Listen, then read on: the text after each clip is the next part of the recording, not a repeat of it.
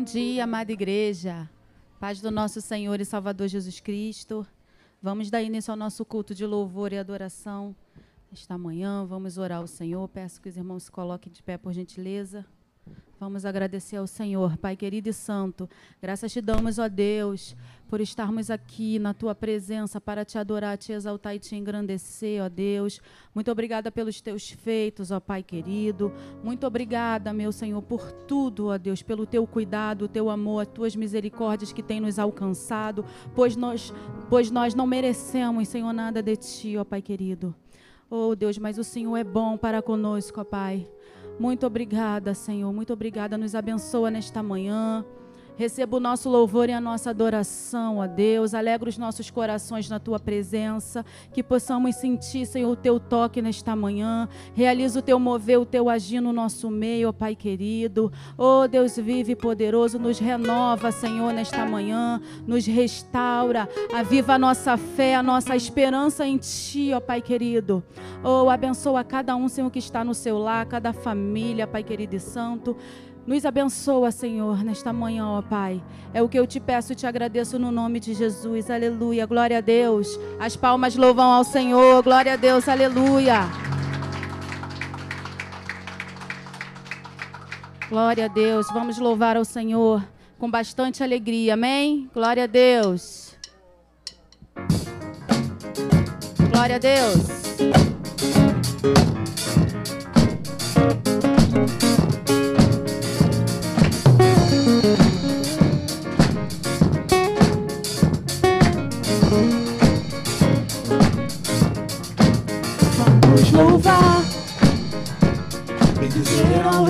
Reis, Senhor Jeová. Louvar, levante as mãos em gesto de total adoração. Adoração, deixa fluir a unção que Deus quer derramar hoje em seu coração. Se sente fraco ou desanimado, solução pra tua vida. Deixa o passado, seja curado. Deus te fez forte nele é uma saída. Não importa como Deus vai agir, é inexplicável o que Ele faz por mim. Não importa como eu sei, Deus vai agir. Não importa como Deus vai agir, é inexplicável o que Ele faz por mim. Não importa como eu sei, Deus vai agir. Vamos louvar. Vamos louvar. Bem dizer ao Rei dos Reis, Senhor Jeová. Louvar. Levante as mãos.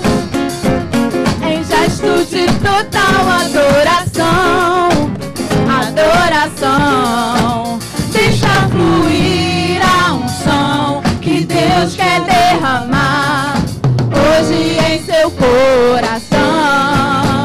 Se sente fraco ou desanimado, Ele tem a solução pra tua vida. Deixa o passado, seja curado. Deus te fez forte nele uma saída. Não importa como Deus vai agir, é inexplicável o que Ele faz por mim. Não importa como eu sei, Deus vai agir. Não importa como Deus vai agir, é inexplicável o que Ele faz por mim. Não importa como eu sei, Deus vai agir. Muitos falam que é o fim. Ele diz: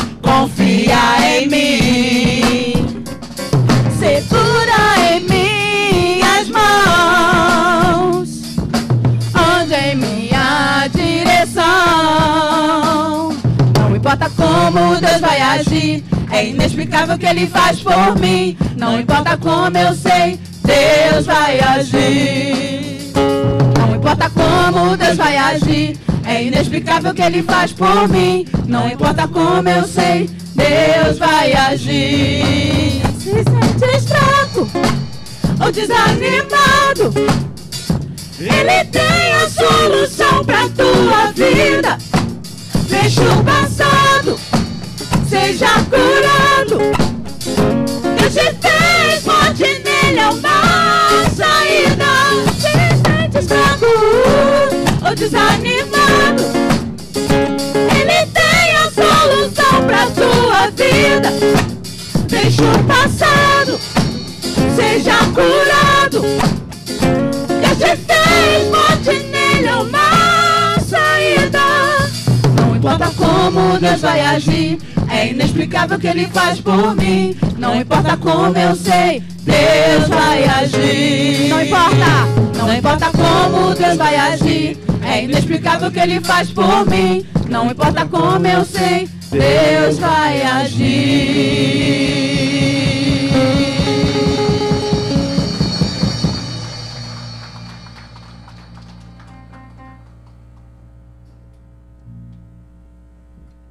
Aleluia, glória a Deus. Vamos continuar louvando ao Senhor, adorando ao Senhor. Aleluia, glória a Deus.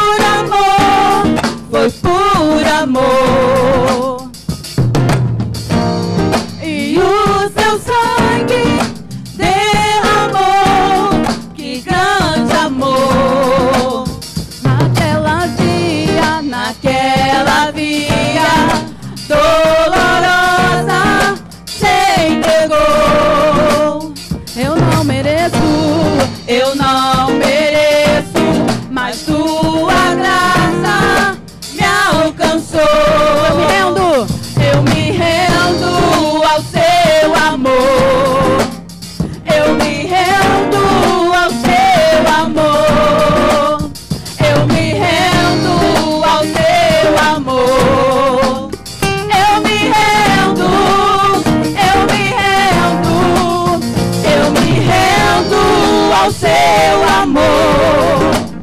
Eu me rendo ao seu amor.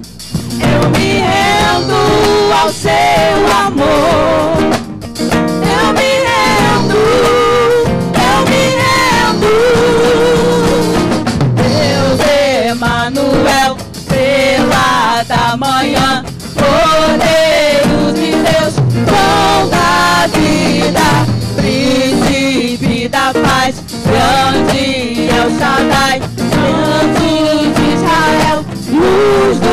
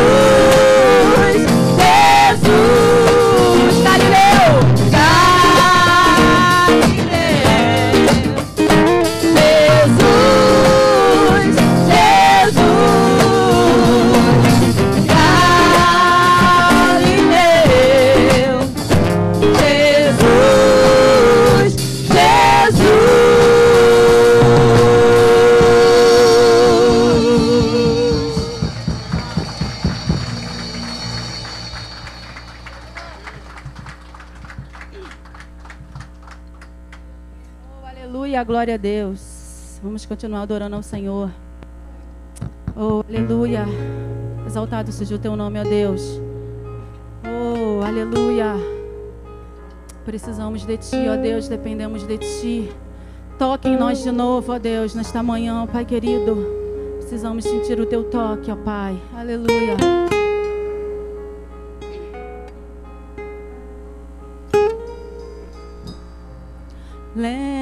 Lembro quando te encontrei, tudo novo você fez. E os abraços que senti me fizeram prosseguir. Várias vezes eu caí e o Senhor Eu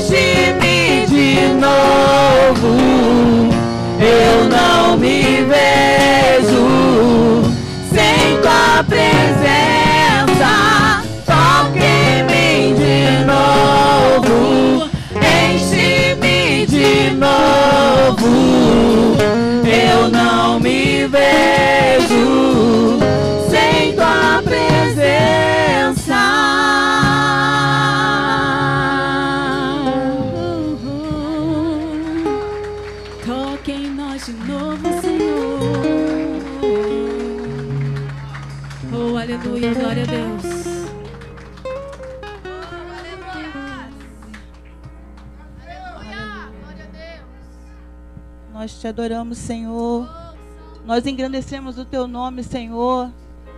Por mais um ano, ó Deus, que tu tens sustentado esta igreja, esta casa, Pai. Porque tu tens sustentado cada vida aqui. E que no decorrer dos anos tu continues, Senhor, visitando com o teu Espírito cada um de nós. Nos enchendo com a tua graça. Para que nós venhamos continuar te adorando, celebrando o teu santo nome.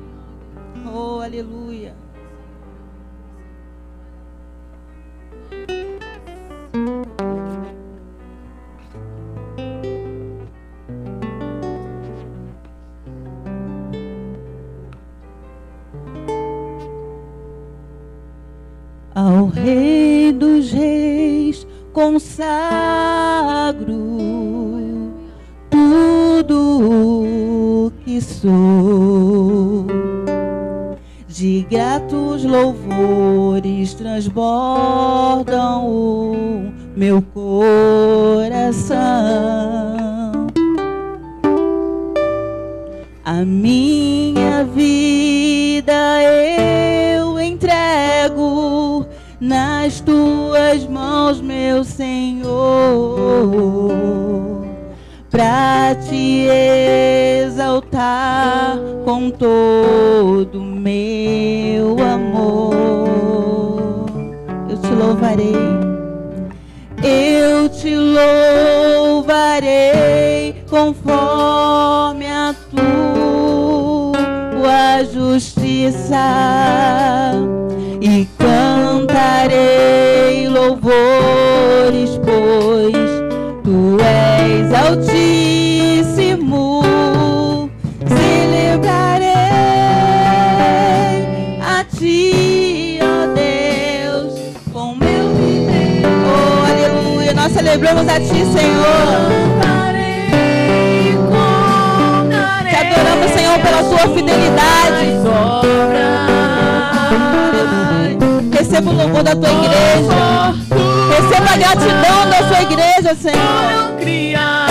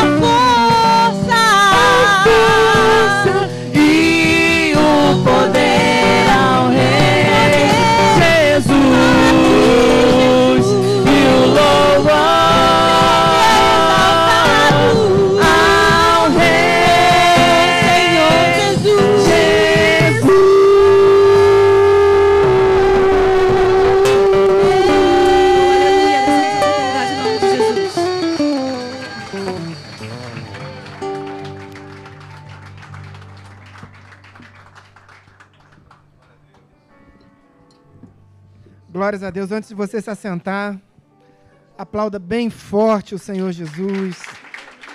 Só Ele é digno de toda a honra, toda a glória e toda a adoração. Podem tomar os vossos assentos. Quem está feliz com Deus? Que isso. Bom dia, igreja. Você está feliz com Jesus?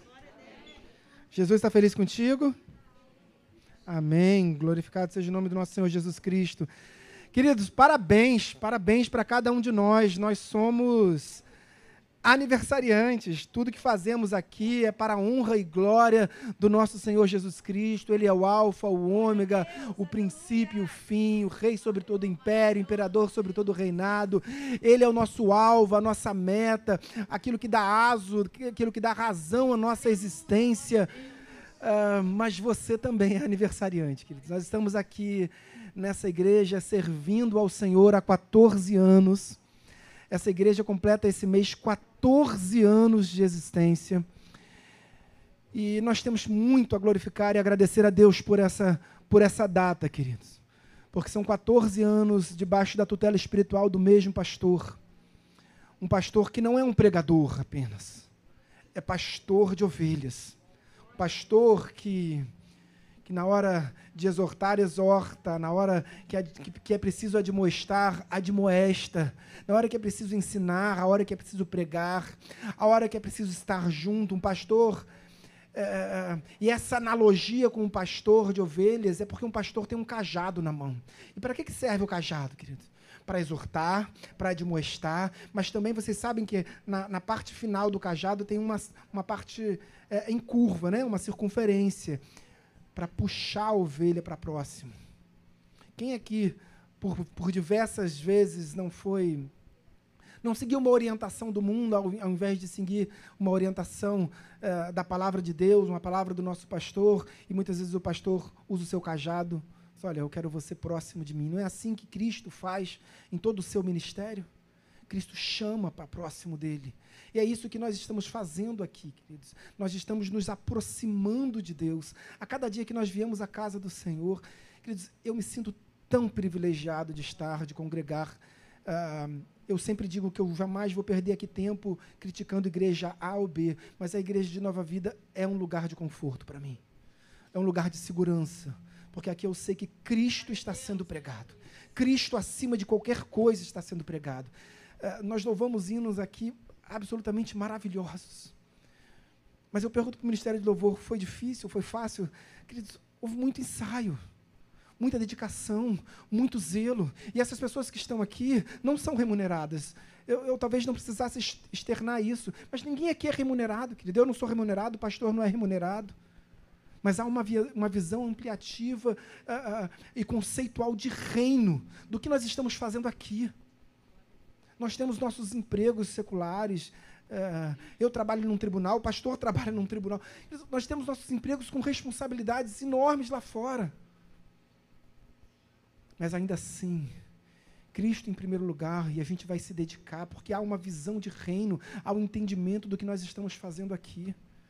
Há amor por vidas, queridos. O Evangelho denota amor por vidas. Essas pessoas que estão trabalhando aqui, que estão te servindo, as pessoas, os obreiros dessa casa, isso denota amor por vidas. Então, parabéns, parabéns por você estar aqui hoje, parabéns a todos que estão em seus lares, mas por algum impedimento não podem estar conosco. Esse tempo logo cessará. Amém? Momento de avisos. É, todo ano, o nosso mês de outubro, o mês de aniversário da igreja, é um mês onde nós temos muitos convidados, mas sempre quem abre o primeiro culto do mês é o nosso pastor, o anjo da igreja, o pastor Alexandre Gama. Vamos seguir? Os próximos convidados, os próximos avisos. Eu não sei de cabeça todos. Quarta, hoje à noite, pastor Diácono Renan. Isso? Hoje à noite, Diácono Renan. Quarta-feira, pastor Breitner, Lobato, da Igreja Oceano da Graça de Brasília, meu amigo pessoal. Queridos, esteja aqui. Não é esse o aviso do pastor Breitner Lobato, mas. Sorteio do jantar dos namorados, final de semana em Arraial do Cabo. Diaconisa Luciana, por gentileza, me socorra. Obrigada, missionária. Paz, igreja. Essa aqui são as fotos no sorteio. Ah, desculpa, máscara. Do sorteio que aconteceu no último jantar dos namorados que aconteceu na nossa igreja. Quem estava aqui? Foram sorteados, né?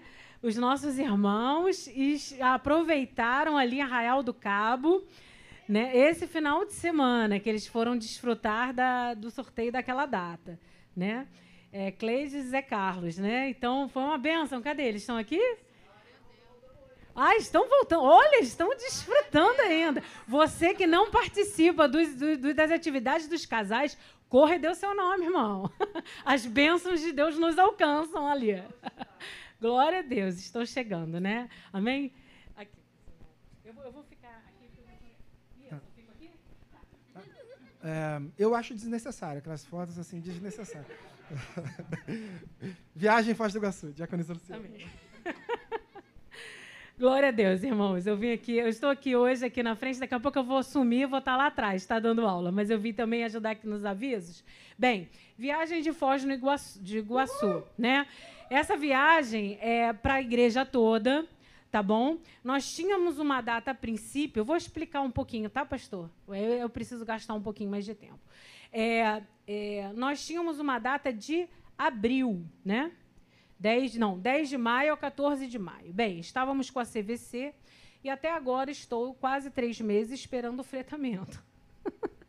Já fui lá inúmeras vezes, as duas últimas vezes fomos e não encontramos a, enfim, a bênção é, da, da menina que estava nos atendendo, enfim.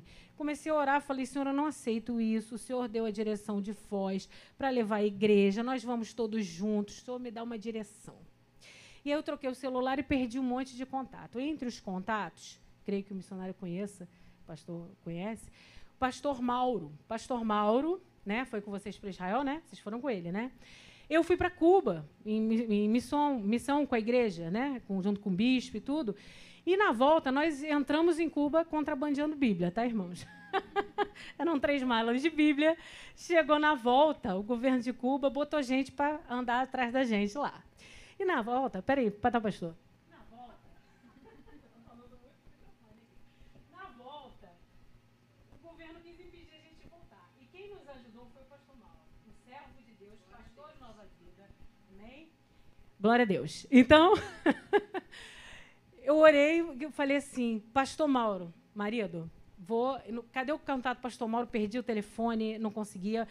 Liguei para o pastor Celso. Falei, pastor Celso, o senhor foi para Cuba junto? Cadê o telefone do pastor Mauro? Preciso do telefone. O pastor Celso me mandou. Falei com o pastor Mauro. O pastor Mauro está, ele, ele é dono de agência de viagem há mais de 25 anos. Né? Ele ontem estava até meia-noite comigo no telefone orando. Minha filha, acalma o seu coração, vai dar tudo certo, vamos conseguir os melhores preços. Fica tranquila, Deus está no controle. E ele orando comigo meia-noite. Então, estamos em boas mãos, amém? Em breve vamos trazer a data e os valores e os parcelamentos e vamos para Foz em 2022. Lá em Foz, já estamos orando, Deus já deu um novo roteiro, mas só quem estiver lá vai ver o primeiro slide. e lá já vamos anunciar um roteiro internacional, né, pastor? Isso, só isso que eu vou falar para vocês, amém? Então, amém. É, próxima, a próxima viagem, que será? Isso, então, peraí. Amém, glória a Deus, queridos. Eu, eu adoro Foz do Iguaçu, morei em Foz do Iguaçu muitos anos da minha vida, então, certamente é uma cidade que eu tenho um carinho absoluto. Uh, eu e minha família com certeza estaremos nessa viagem. Vamos aos avisos do mês. Posso anunciar agora o pastor Breitner Lobato, por favor, quarta-feira. Tem a lua ainda? Não, não, não. Eu sou a menina de, dos passeios das viagens. Não sou dona de agência, não, amém, amigos? Irmãos, mas assim, eu acredito que a igreja tem muitas funções. A primordial é anunciar o evangelho, amém? Fomos chamados para essa finalidade. E também para aprendermos, crescermos, termos oportunidades. Eu acredito em tudo isso. Amém? Fazer obra social, que é um dos braços da igreja, tudo isso. Bem, então minhas meninas, tá? Menina dos Olhos de Deus, Ministério de Mulheres, vai fazer um passeio em Santa Teresa. Eu não conheço Santa Teresa. Acreditem nisso, irmãos? Quem que não conhece aqui? Pois é. Então vamos juntas. A igreja vai custear a van e a nossa guia de turismo. Você acredita que Deus tem nos presenteado? Nos deu a irmã Vânia da Saída. Quem conhece a Vânia? Conhecem a Vânia? A Vânia é uma das mulheres mais evangelistas, uma serva de Deus.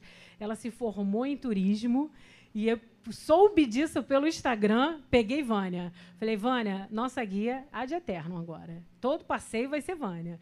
Então, irmã Vânia vai conosco, vai nos guiando. E a van, tudo subsidiado pela igreja. Temos só 10 vagas, na verdade, agora temos só 5 para mulheres singulares. Amém?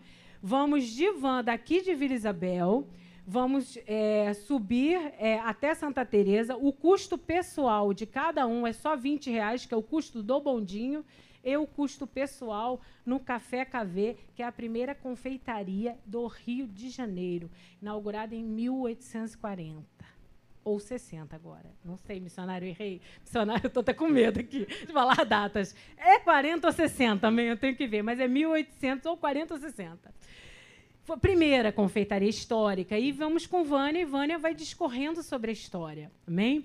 Então, você, mulher singular, é, dê o seu nome, porque são só 10 vagas na van, tá bom? Ou seja, nove comigo, porque eu estou lá.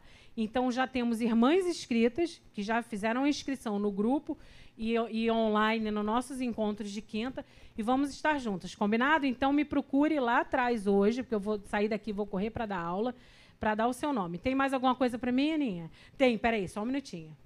Irmãs, domingo que vem, não tem slide, tá? Mas à noite vou precisar do slide. Domingo que vem vai ter o nosso culto do Dia das Crianças, pastor. Domingo de manhã, com uma mesa linda, encomendamos um bolo decorado para botar lá, com bolas de decoração, saquinho, dinâmica. Traga o seu filho, amém? Traga o seu filho para ser ministrado. Palavra, é lógico que não falta nunca. Ó, de especial, dinâmicas, lembrancinha, bolo. dia 10, domingo que vem, é, Dia das Crianças, comemorado aqui na igreja. Amém. Glória a Deus. Igreja viva, ativa, é isso, queridos. Então, hoje à noite nós temos Diácono Renan Malta e quarta-feira, pastor Breitner Lobato, da Igreja Oceano da Graça de Brasília. Vai passar todos os avisos, porque acho que já. Não, encerramos os avisos, porque senão a gente consegue, não consegue terminar o culto no horário. Amém? Uh, meus amados irmãos, momento de ceia do Senhor, eu quero compartilhar com os irmãos um te o texto sagrado que se encontra no Evangelho de Lucas, Evangelho Lucanos, o Evangelho do médico amado, mais precisamente no capítulo de número 22, no verso 24. Aliás, vamos um pouquinho antes, a partir do verso de número 7, Lucas capítulo 22, verso 7.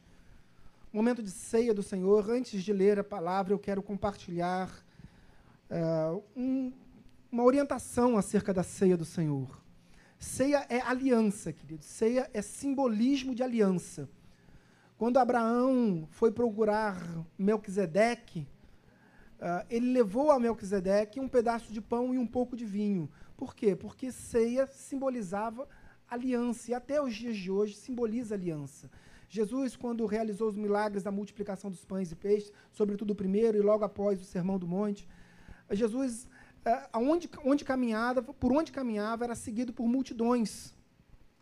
Mas muitos daqueles que seguiam Jesus, e o próprio João relata que muitos daqueles estavam ali seguindo Jesus em busca dos feitos, dos milagres, das maravilhas, em especial do, da, da, multiplicação do alimento.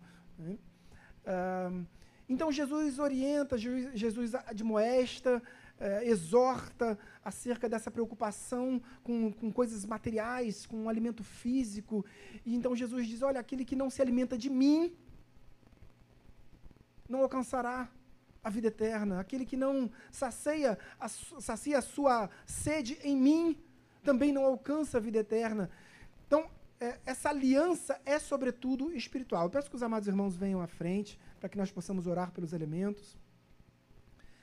E é um simbolismo de uma aliança que você já fez. E a Bíblia nos, nos orienta uh, e não traz nenhuma, nenhum ensinamento em sentido contrário, é, no sentido de que só é possível participar desse momento de ceia aqueles que já foram batizados nas águas. Há alguma vedação? Não, não há. A Bíblia proíbe? Não, a Bíblia não proíbe. Se você se sente à vontade quiser participar, não há nenhum impedimento.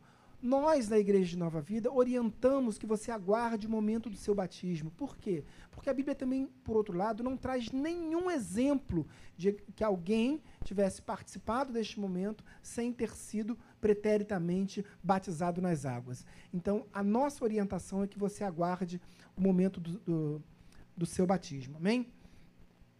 Uh, Evangelho de Lucas, capítulo 22, todos acharam? A partir do verso 7 diz assim: Chegou o dia da festa dos pães asmos, em que importava comemorar a Páscoa. Verso 14: Chegada a hora, pôs-se Jesus à mesa e com ele os apóstolos, e disse-lhes: Tenho desejado ansiosamente comer convosco esta Páscoa, antes do meu sofrimento. Pois vos digo que nunca mais a comerei até que ela se cumpra no reino de Deus. Jesus, naquele momento, poucas horas antes, nós, a única coisa nós, que nós sabemos é que, conforme eh, Paulo relata a primeira igreja, a igreja de Corinto, que já estava, já havia anoitecido nesse momento. Então, nesse momento, à noite, porque ceia significa jantar, nesse momento os discípulos estavam reunidos com Jesus. Logo após Jesus. Eh, entregar a Deus a oração chamada sacerdotal. Logo após Jesus lavar os pés dos seus discípulos, Jesus se assenta à mesa com os seus discípulos e celebra com ele o que o próprio Senhor Jesus chama de a última ceia. Mas ele diz: Olha, eu estava ansioso por esse momento, por comer convosco esta última ceia. Esta última ceia carregada de entendimento, carregada de ensinamentos e simbolismo acerca, simbolismos acerca desses elementos. Nós vamos orar, feche seus olhos. Senhor meu Deus, meu Pai, em nome de Jesus, consagramos esses elementos, ó Pai, tornando-os sacros para o teu reino, para servir a tua obra redentora, para a compreensão da tua obra redentora. Oramos em nome de Jesus. Eu peço que você se coloque de pé.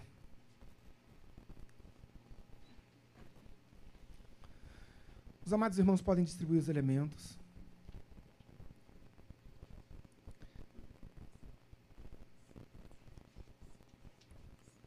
com, todo, com, toda, com toda a higienização necessária, com todo, os cuidados, todos os cuidados necessários nesse momento de isolamento social, de crise sanitária. Mas nós estamos vencendo essa luta, amém, queridos?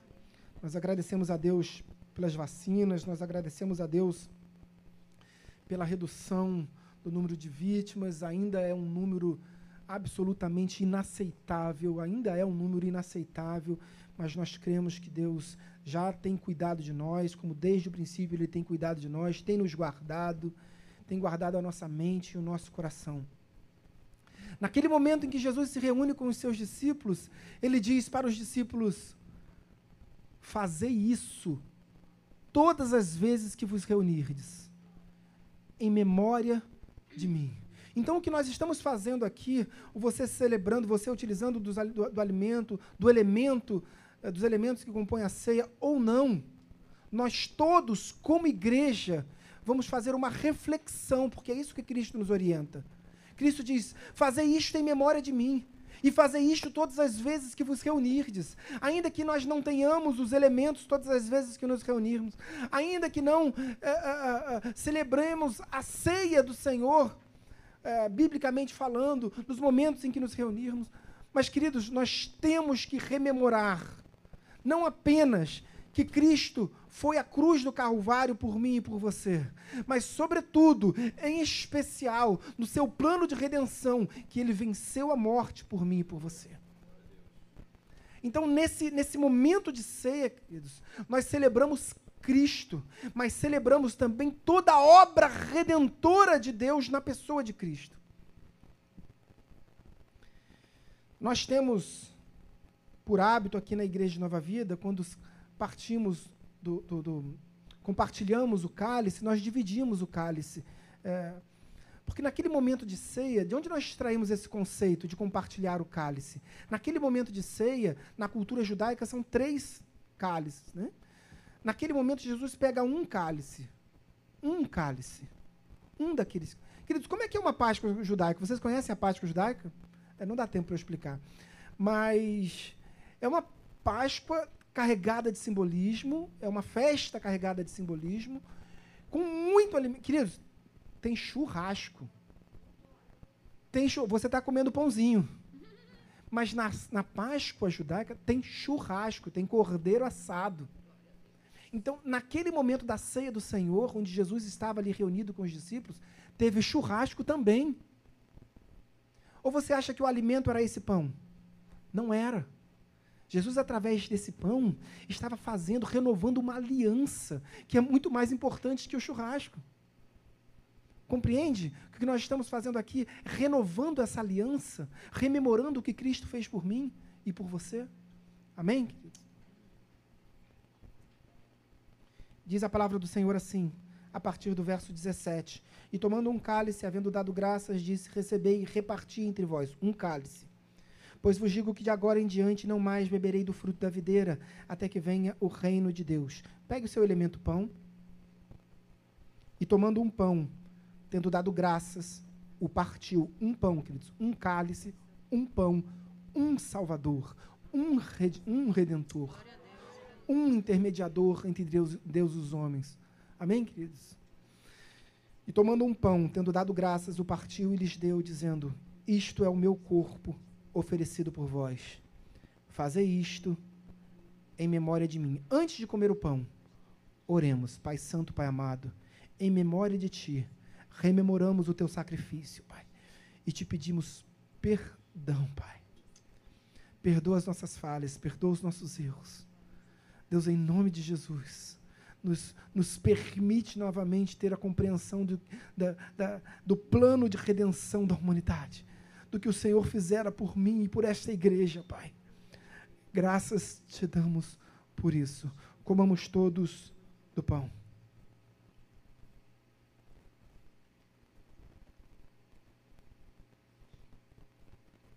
Glorificado seja o nome do nosso Senhor Jesus Cristo. Aleluia, aleluia, aleluia. Obrigado, Deus. Obrigado, Pai. Obrigado, Senhor. Graças te damos, Pai. Graças te damos pelo sangue vertido na cruz do Calvário. Graças te damos porque do teu corpo saiu, verteu água, água viva, água transformadora, água que, que nos remiu, que nos purificou. Graças te damos por isso, Pai. Pegue o cálice o elemento suco de uva que representa uh, o vinho, que representa a unção, que representa o Espírito Santo e que nesse momento representa, sobretudo, o sangue de Cristo. Verso de número 20. Semelhantemente, depois de cear, tomou o cálice, dizendo: Este é o cálice da nova aliança no meu sangue, derramado em favor de vós. Pai Santo, Pai amado, em nome de Jesus. Obrigado, Pai. Obrigado, Pai, porque nesse, nesse momento olhamos para a cruz. Olhamos para a cruz como sinal, como símbolo da obra redentora, mas olhamos para uma cruz vazia, Pai, porque nós afirmamos, declaramos, reafirmamos, ratificamos que o nosso redentor vive. Graças te damos por isso, ó Pai. Oramos todos em nome de Jesus tomamos do cálice como igreja que somos.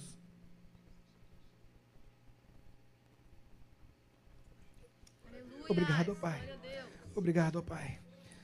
Obrigado, ó Deus. Graças te damos, ó Pai. Graças te damos pelo sangue vertido na cruz do Calvário, Pai. Obrigado, Pai, porque hoje vivemos debaixo da tua graça, debaixo de uma nova vida derramada em favor eh, da tua igreja por graça, por misericórdia, por amor. Deus, graças te damos por isso. Oramos todos em nome de Jesus. Amém e amém. Aplauda bem forte, Senhor. Aleluia. Pastor.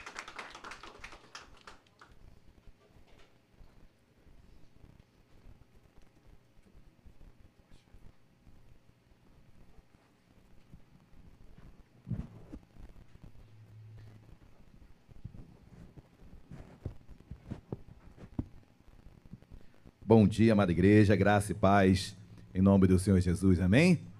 Amém, ou amém? Você pode dar mais uma vez uma linda salva de palmas a Cristo.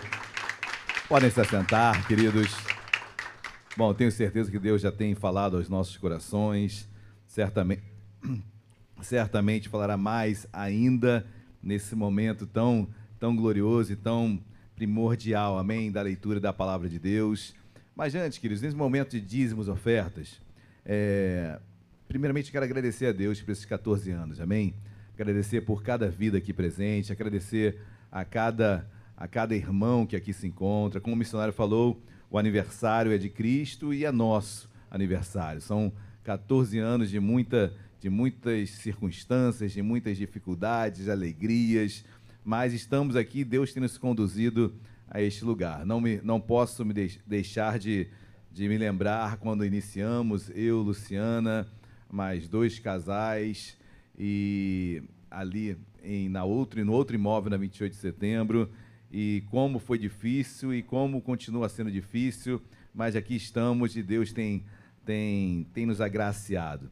Amém? Queridos, e nessa, nesse momento de, de agradecimentos, eu quero abrir uma lacuna, pedir ao missionário, por favor, pega aquele presente ali. É de surpresa isso que eu farei. Amém, eu tenho certeza. É, alguém pode chamar a Luciana lá atrás, por favor, novamente? Então, certamente esse, esse presente que eu darei a, a esta pessoa reflete o carinho, a gratidão que nós temos é, por ela nesse tempo todo que estivemos e estamos aqui, nesses 14 anos. Então, não poderia deixar é, de compartilhar essa alegria e dar esta honra a, a essa grande pessoa, que eu estou quase falando o nome enquanto a Luciana não chega, né? mas não faltam predicados, não faltam elogios, não é por isso que eu vou deixar de falá-los, muito pelo contrário. Eu e Luciana somos muito gratos e estamos sempre felizes e oramos. E eu tenho certeza que assim será até o tempo que Deus nos chamar. Amém? Então, é, nesse momento, eu quero agradecer a Deus pela vida desta pessoa que está desde o iníciozinho, desde a primeira semana do nascimento dessa igreja. Então, quero chamar minha querida diaconisa Kátia, que vem aqui. Nós queremos honrar esta irmã. Honrar esta irmã. Tantas coisas passamos juntos, tantas alegrias, tristezas. Não, vou anotar. Vamos tirar foto. Peraí, posso sair melhor na foto e emagrecer 10 quilos? Obrigada.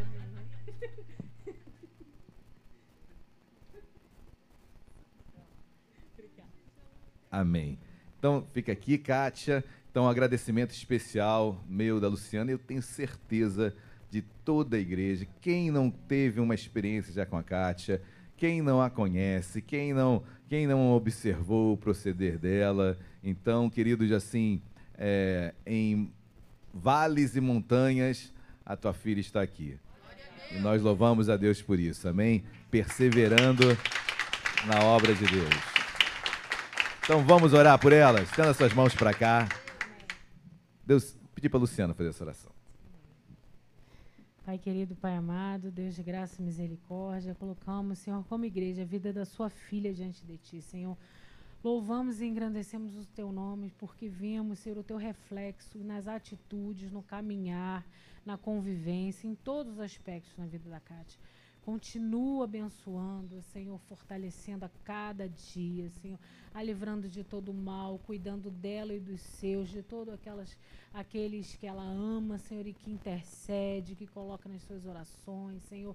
Contempla cada dia mais seus sonhos, Senhor, aquilo que ela coloca diante de ti, seus familiares, Senhor, guarda, livra, cuida, como o Senhor tem feito, Senhor, ao longo de todos esses anos. Muito obrigada, Senhor, pelo exemplo da sua filha, Senhor, em cada vida aqui. Cada um de nós que convive com Kátia, muito além de palavras, as atitudes dela glorificam o teu nome, Senhor, e aprendemos a cada dia com ela, Senhor. Muito obrigada por esse período de convivência que temos com a tua filha, Senhor. Somos muito agradecidos, muito gratos a ti pela vida da Kátia, Senhor. Em nome de Jesus te agradecemos. Amém. Ô, Glória. Parabéns, Kátia. Kátia, obrigado, Lu. Obrigado. Kátia, se eu passar o, o microfone para ela, vai ser aquele chororô, né, Kátia? Ô, Glória. Queridos, nesse momento de dízimos ofertas, eu fiz questão de, de ministrar agora o momento de dízimos ofertas também, porque é é o primeiro, primeiro culto desse mês, tão, tão, tão feliz para todos nós. E assim, nós somos tão presenteados. Eu sempre oro pelo mês de outubro, eh, na certeza que Deus nos agracia de uma forma especial. E isso que eu falo, você, pode ter certeza, é um mês frutífero. Pastor, por que é um mês diferenciado dos demais? Tem nada de diferente. A, a única diferença, queridos, é a nossa gratidão por esses 14 anos aqui. Não há um mês diferente, Deus já abençoou no mês, de outro não. Não, não tem nada disso. A questão é o nosso coração grato. E é muita gratidão que há eh, nesse mês de outubro por tudo que Deus tem feito. Então, queridos, eu quero compartilhar e eu quero, eu quero desejar que você venha presentear a sua igreja. Nós estamos há 14 anos aqui eh, e essa igreja, eu não me sinto nem um pouco constrangido em falar sobre presentear a igreja, porque a igreja nos presenteia demais. Queridos, eu, eu sou muito presenteado com a igreja. Então, pelos irmãos, pela comunhão, pela palavra, pelos louvores. Irmãos são abençoados e são presenteados financeiramente pela igreja. Então, eu poderia aqui, durante a ministração da palavra, eu procurarei ao, aos poucos também mencionar algumas situações que a igreja foi presenteada. E o aniversariante é, desta, deste, nesse mês de outubro somos nós. É a igreja, é a comunhão, é a comunidade. Vamos falar sobre comunidade nesta manhã. Então, queridos, presenteie essa comunidade. é, se Deus, eu oro por isso, se Deus abençoá-lo, se Deus surpreendê-lo, preste atenção no que eu estou falando, e eu jamais usaria o púlpito é, de uma forma constrangedora. Eu sou formado em direito e às vezes em alguns púlpitos dá vontade da voz de prisão em flagrante por constrangimento ilegal. Infelizmente, tem anúncios que são constrangedores. Tenhando muito mais quando fala sobre dízimos ofertas, parece que estão botando uma faca no teu pescoço. Então é quase um crime a pronúncia e a forma com a qual é, a Bíblia, por vezes, ela é, ela é tomada de uma outra forma, de outro entendimento. Jamais faria isso. Mas se Deus o surpreender, a surpreender neste mês, e quando eu falo isso, é Deus dar além do que você recebe. Que eles tenham certeza, lembre-se da sua igreja.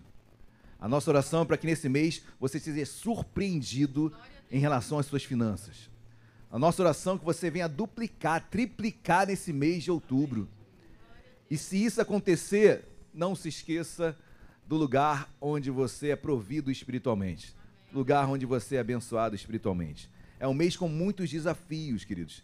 Temos, nós fazemos de tudo para trazermos é, pregadores, homens e mulheres de Deus para estarem aqui.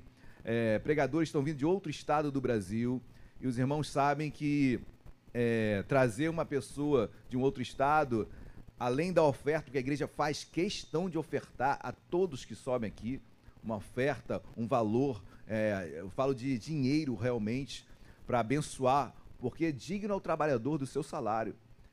E, queridos, o homem e a mulher de Deus sobem nesse púlpito, é, convidado, nós fazemos questão de ofertarmos. Questão. Mas, além disso, queridos, é, tem o translado, o aéreo, tem a hospedagem. Então, tudo isso envolvido. Então, meus queridos, saibam que é um mês custoso financeiramente para a sua igreja. Então, eu quero compartilhar esta situação para que também os irmãos é, entendam a fala do seu pastor nesse mês de outubro. Amém? E oro bastante para que você seja surpreendido. Quem quer ganhar o dobro esse mês? Ô, glória, amém? Já estou quase sapateando aqui. Então, quero ganhar o dobro, o triplo, então que você receba. Não faça loucuras, jamais fare, falaremos disso, queridos. Você dizima daquilo que chega em tuas mãos. Não faz loucura nenhuma, porque quem pede isso para ti é, não faz nem com a vida dele. Então, cuidado. Amém? Mas eu quero ler um texto das Escrituras que se encontra na segunda carta do apóstolo Paulo à igreja de Corinto. É um texto que sempre Deus falou muito ao meu coração. 2 Coríntios capítulo 9, segunda carta, que na verdade a segunda é a quarta, foram quatro, quatro cartas escritas por Paulo à igreja de Corinto. Duas se perderam com o tempo e nós entendemos que se isso aconteceu, aprove a Deus que elas não chegassem em nossas mãos. Mas 2 Coríntios capítulo 9, versículo de número 6. Quem achou, diga achei. 2 Coríntios 9, 6 assim: E isto afirmo Aquele que semeia pouco, pouco também ceifará. E o que semeia com fartura, com abundância também ceifará. É algo proporcional. Ok, queridos? Se você semeia pouco, obviamente você colherá pouco. Se você é, semeia muito, você também colherá muito. E quando muitas vezes lemos esse texto, pensamos apenas em questão financeira. Pastor, o senhor está dizendo que se eu dizimar mais, eu vou colher mais. Não, não estou falando isso. Isso é uma leitura é, descontextualizada, se eu posso dizer assim. É uma leitura fora do contexto. É uma leitura sem entender o que é semear. Porque semear não é jogar semente. Semear é preparar a terra. Semear é adubar a terra. Semear é ficar olhando para que o primeiro, é, primeiro pedacinho ali daquela plantinha começar a sair da terra, você vem a regar. Ou seja, o semear vai muito além do que jogar semente. E, pastor, mas por que o senhor está falando isso? Olha que diz versículo 1 para que você venha entender como é a semeadura, essa analogia que Paulo faz em relação à semeadura e à nossa vida financeira. Olha que diz 2 Coríntios 9, 1. Ora, quanto à assistência a favor dos santos, então Paulo está falando de assistir financeiramente aos santos. Quem são os santos? A nossa por vezes, nossa raiz católica apostólica romana, lembra do santo, aquele com a auréola em cima, né? Aquele santinho. Não, santo sou eu, é você. Santo é aquele que é separado por Deus. Então você é separado por Deus. E Paulo está instruindo a igreja de Corinto, a igreja grega de Corinto, a separar. Olha o que diz. Ora, assistência a favor dos santos é desnecessário escrever-vos, porque bem reconheço a vossa presteza, ou seja, celeridade, a vossa urgência. Eu quero que você extraia alguns alguns predicados que Paulo fala a respeito desta igreja. É uma igreja que agia na assistência aos santos, ela era célere, ela era rápida, ela sabia da urgência em ajudar, em assistir a todos. Então, esse semear exige o quê? Celeridade, presteza, urgência. Saiba que o seu dizimar e ofertar, queridos, muitas vezes atende uma necessidade que você nem imagina de uma pessoa daquele lugar. Amém? Porque bem reconheço a vossa presteza, da qual me glorio junto aos macedônios, dizendo que a Caia está preparada desde o ano passado. Pare aqui, queridos. A Grécia, né? Macedônia ao norte, a Caia ao sul, Corinto ficava ali como capital da Caia. E Paulo começa a falar: olha, essa igreja da Caia, Corinto, essa igreja é uma igreja que está preparada. A igreja já vinha, a igreja já estava preparada para assistir os santos. Por isso que Paulo fala, não é necess, nem necessário escrever-vos, nem é necessário exortar-vos exortar em relação a isso, porque vocês já estão preparados. Queridos, eu, eu quando venho à igreja, já estou preparado para dizimar e ofertar. Eu já estou preparado a prestar o meu culto é, com, toda minha, com todo o meu ser, com toda a minha vida. E se a expressão do meu culto também é financeiramente, por que não? Amém, igreja? Preparada desde o ano passado. E o vosso zelo tem estimulado a muitíssimos. Ou seja, a semeadura é com presteza, eu me preparo para isso. A semeadura é com zelo. O que, que é zelo, queridos? Eu não pego a semente e jogo assim, ó. Não. Eu não dizia minha oferta de qualquer forma. E você pode dar maior quantia ali. Se teu, se teu coração não estiver ali, não dê nada. E talvez você possa entregar a menor quantia e seu coração está ali e Deus o honra poderosamente. Zelar pela semeadura é a forma com a qual você dizime oferta. Deus quer. Os irmãos estão entendendo que o semear é muito mais do que essa proporção de um para um? O semear tem o adubar a terra, tudo isso. Isso é o zelo, a presteza, isso é o preparo. Ao finalzinho do versículo 5, olha que diz o versículo 5.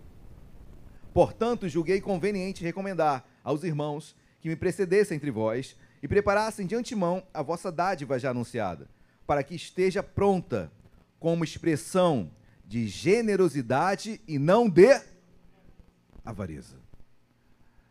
Queridos, essa semeadura tem que ser de forma generosa, não de forma avarenta. Ah, eu não, eu não, eu não vou dar, porque se eu, se eu der, mas eu vou dar por obrigação, ou dar por barganha, ou dar a quem. Dê por generosidade. Se não houver generosidade no seu coração, por favor, não dê nada.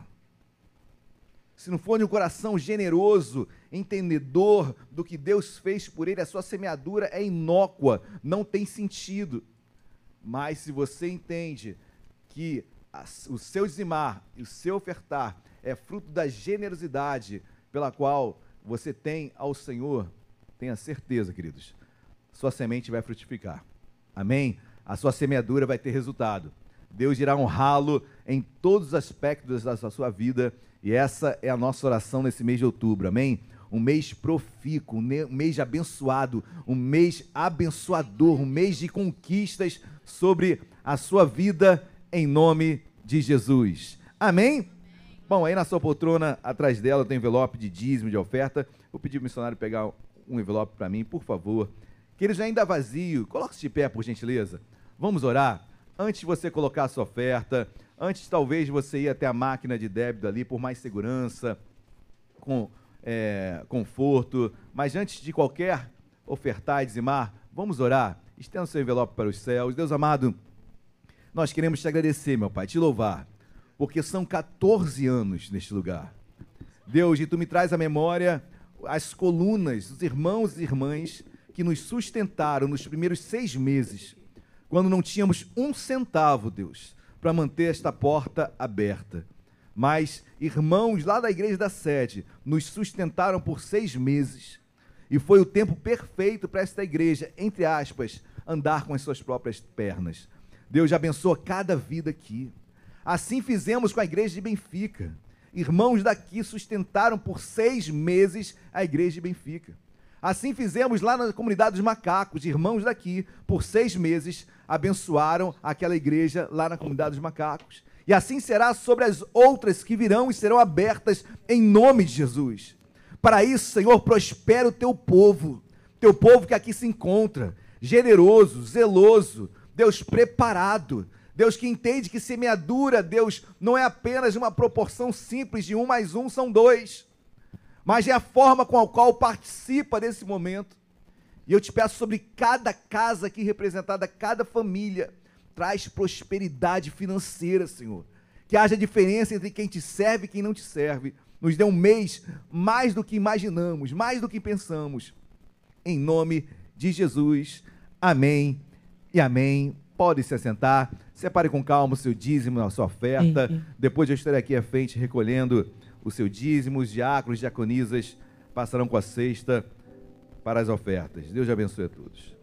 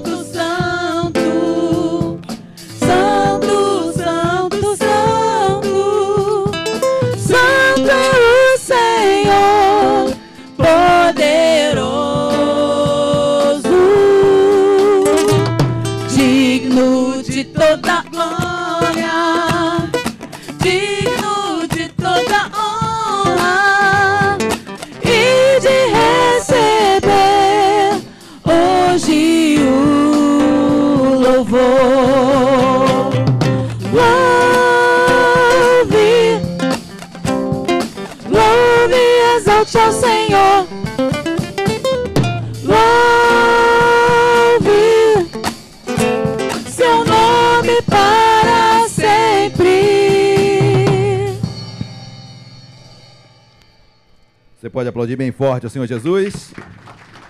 Amém. Queridos, eu quero orar também pelo. Pegaram já o livro aqui de evangelismo, né? Isso. Deixa eu orar rapidamente pelo livro de evangelismo. Amém. E vai fazer ainda? Meio-dia, né? Queridos, nós queremos abrir também um momento agora para orarmos. Vou orar pelos pedidos aqui de oração que os, os transeuntes colocam, escrevem ali no nosso livro de, de, de oração. Mas eu quero orar também pelo Aleph, que está fazendo concurso hoje, concurso público. Amém? Tem mais alguém fazendo concurso público? Vitinho também está fazendo concurso público. Quem mais? Mais alguém? Bom, então vamos orar? Deus amado, em nome de Jesus, teus filhos devem estar nesse momento, já devem ter entrado na sala, já devem estar com as provas com a prova aberta, já devem estar fazendo questão a questão. Deus, eu oro para aquele que estudou, Senhor. Se teu filho estudou, eu te peço, abençoa. Se não estudou, Senhor, eu me sinto constrangido em orar. Mas se teus filhos orarem, estudarem, eu creio que eles estudaram. Deus abençoa-os poderosamente. Deus, outros não tiveram tanto tempo. E eu te peço, surpreenda, porque vivemos em uma sociedade, uma desigualdade social enorme, onde muitos têm muito tempo debaixo da tutela de seus pais, outros Deus, infelizmente, tem que sair a, ao trabalho e não tem tempo, Senhor, e há uma desigualdade de tempo, e sobre estes que não têm recursos de tempo, Deus, eu te peço sobremaneira, Senhor, uma unção especial, Deus. Eu te peço sobremaneira, inclusive nas questões que não sabem, naquelas que serão chutadas, Senhor. Abençoa em nome de Jesus traz o entendimento daquilo que foi estudado, traz a memória daquilo que foi estudado, Deus, e abençoa os teus filhos, que haja diferença entre que te serve e que não te serve, Deus, e abençoa o teu povo, Deus, e abençoa também esse livro de oração, cada um que colocou o seu nome aqui, Deus abençoe-os poderosamente, que possam encontrar uma casa de oração, em nome de Jesus, amém e amém. Amém, igreja, glória a Deus. Bom, remindo o tempo, então nós estamos nessa no momento principal da pregação. Isso, o livro volta agora para o evangelismo, para que outros irmãos possam também colocar seus nomes. Queridos, a palavra que Deus colocou no meu coração para esta manhã, nessa primeira mensagem, ministração desse mês de outubro, é, é uma mensagem para a igreja, mensagem para nós, membros desta igreja. Você que faz parte desta igreja, você que está chegando agora, você que está começando a caminhar conosco. Então, essa mensagem é para todos nós. E eu intitulei eu a intitulei como Seis Pilares para o Crescimento da Igreja. E para falar sobre esse crescimento da igreja, eu tenho que encontrar o meu esboço. Isso, o esboço está fugindo aqui. Antes de passarmos à leitura da palavra, queridos, eu quero compartilhar é, uma, uma, uma pronúncia de um grande pastor americano chamado Rick Warren. Ele é pastor de uma igreja americana e ele tem um livro muito famoso sobre igreja com um propósito. Não sei se algum, algum irmão já leu esse livro, um livro, um livro fantástico. E ele faz uma, uma afirmação que eu quero colocar como, como preâmbulo da mensagem desta manhã. Olha que diz esse grande pastor: Você pode medir a força e a saúde de uma igreja, mais pela sua capacidade de enviar missionários do que a quantidade de bancos que possui. Então isso ardeu no meu coração, queridos. Muito mais do que os bancos que estão, é, que nós estamos. A igreja ela é mensurada, o seu crescimento é mensurado pelo número de missionários que são enviados. E eu louvo a Deus por isso, porque nós temos essa característica nesta igreja. Então, os irmãos que talvez estejam é, entrando na igreja há dois meses, três meses, um ano, talvez não tenham ciência de quantos missionários nós já enviamos a partir daqui. Nós temos uma igreja na Afonso Pena, onde o pastor nasceu ministerialmente aqui. Nós temos uma igreja na freguesia, onde o pastor nasceu ministerialmente aqui. Quando eu digo nasceu ministerialmente, queridos, eu digo inclusive que pastores foram batizados aqui, forjados aqui e enviados por aqui. É, que mais? Temos igrejas em Benfica, Benfica, onde o missionário foi enviado daqui. Me ajudem, por favor. É, Borel, Borel, Borel, que agora o missionário Flávio tá, saiu do Borel e foi para a freguesia para ajudar o pastor Anderson. Missionário Flávio Souza, também enviado daqui. Missionário Carlos Eduardo, nosso Cadu, que está na sete, ajudando o nosso bispo, foi enviado daqui. Oi? Missionário Alexandre Reis também foi enviado daqui. Mais alguém, gente? Pastor Walter e sua esposa Michele foram enviados também daqui. Ou seja, quando você olha para esta igreja, o crescimento vai muito além das poltronas. A igreja está crescendo em Benfica, na freguesia, ou seja, queridos, o crescimento que eu vejo nesse pastor e essa expressão, essa palavra, essa afirmação dele é, mexeu muito com o meu coração. Eu fiz questão de trazê-la, compartilhá-la com a igreja nesse início de mensagem. Amém, meus amados? Então creia, você faz parte desse crescimento. Você faz parte dessa, dessa unção especial que Deus está trazendo sobre as nossas vidas. Amém ou amém? amém? Bom, então falando sobre seis pilares da igreja, por, por gentileza, meus amados, abram as vossas Bíblias. No livro de Atos, único livro que ainda está sendo escrito até os dias de hoje. Você sabia que você. Atos são os atos dos apóstolos. É, até hoje nós estamos escrevendo, obviamente, isso é, não literal que eu estou falando, mas hoje você está escrevendo esse, este livro. Apóstolo quer dizer enviado.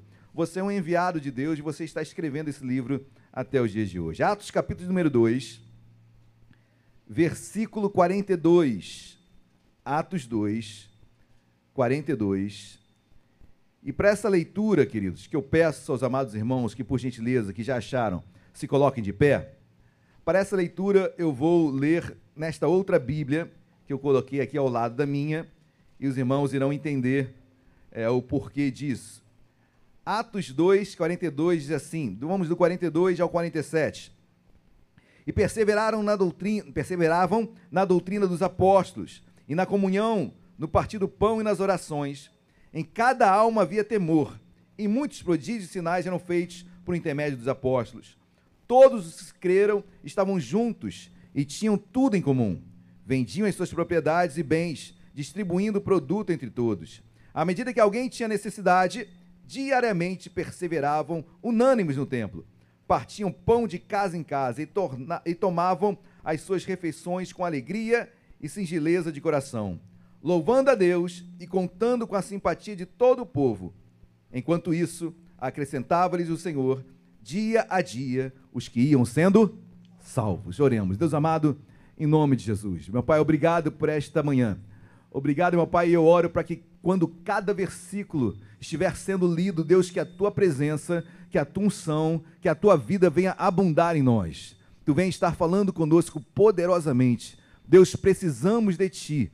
Fala com a tua igreja, fala comigo, Deus. Usa-me em nome de Jesus.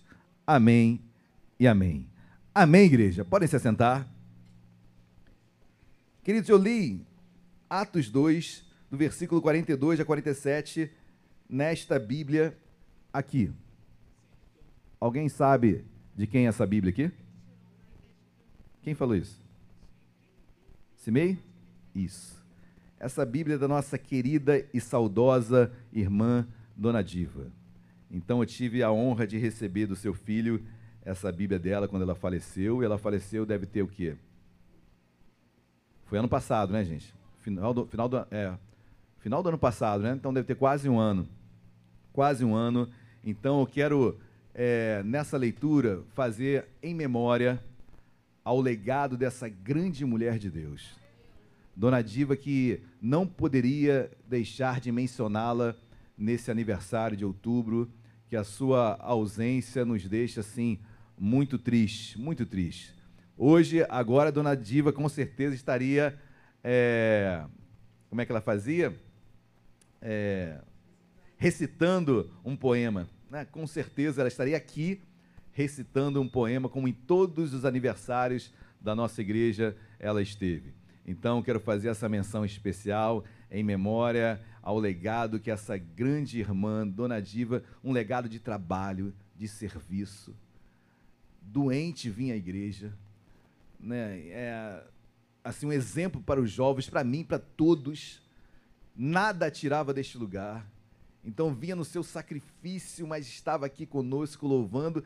E queridos, se deixasse, ela estava lá fora pregando, uma intrepidez, uma ousadia. Então eu fiz questão de ler na Bíblia da Dona Diva que eu tomo como presente para a minha vida e eu fiz questão de compartilhar é, com a igreja nesta manhã. Amém, igreja? Glória a Deus. Vamos dar uma salva de palmas para Jesus?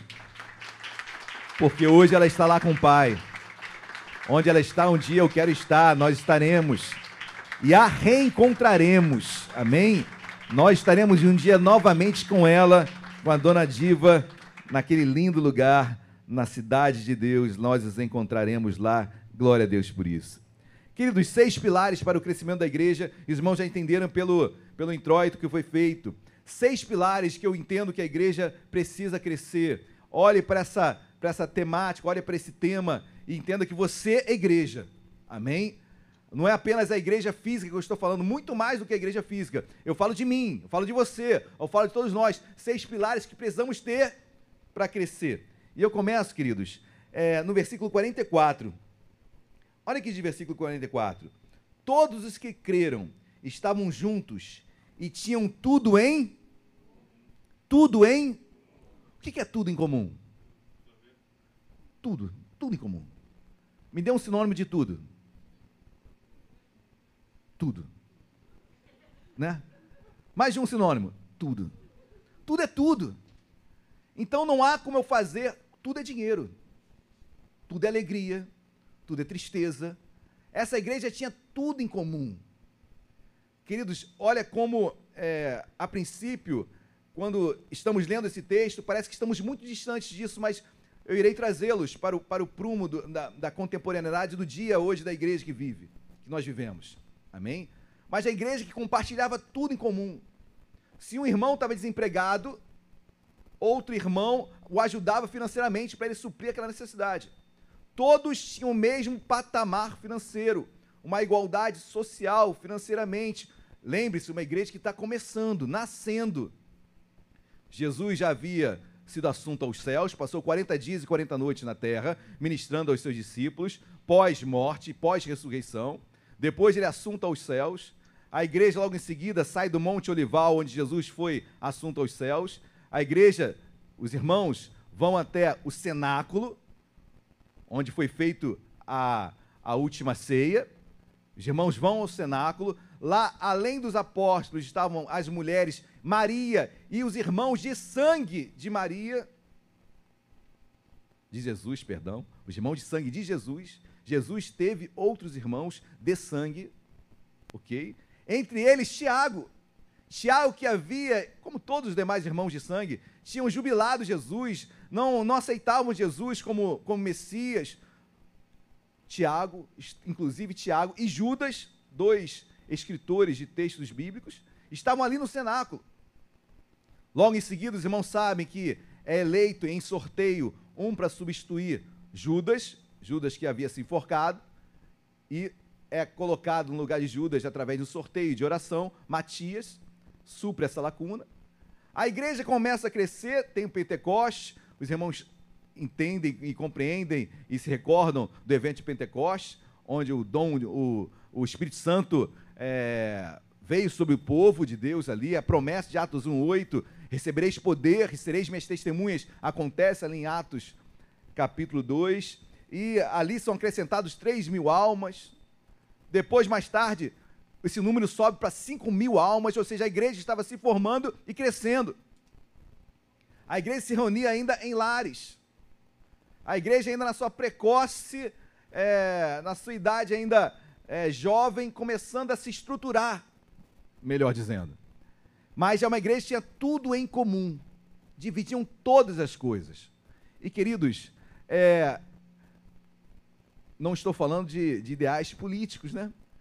Porque a própria igreja viu que isso não seria possível. Pastor, por que, que isso não é possível? Por causa de mim e por causa de você por causa do ser humano. A Bíblia vai dizer em Atos capítulo 6 que os helenistas e os hebreus começaram a brigar. Porque a minha viúva está sendo preterida. Os helenistas eram os cristãos que não eram judeus. E os hebreus eram os cristãos que eram judeus. Aí começa a ver, a minha viúva não está tá sendo preterida em relação à sua. A comida não está chegando para mim e para a sua tá. Porque, queridos, sempre tem o um aproveitador. Sempre tem aquele que quer ver na aba do outro. Sempre tem aquele que não quer trabalhar. E aí, aquilo que deveria ser uma comunidade perfeita, dividindo todas as coisas, um malandro estraga. Isso é muito diferente dos dias de hoje? Não, né, queridos? Ao que acaba acontecendo, um trabalhando em dobro, em triplo, quádruplo por outro que não quer nada com a hora do Brasil e está dividindo todas as coisas. Pastor, esse é um ideal que devemos buscar? Eu creio que sim. Foi possível na igreja é, primária? Não foi.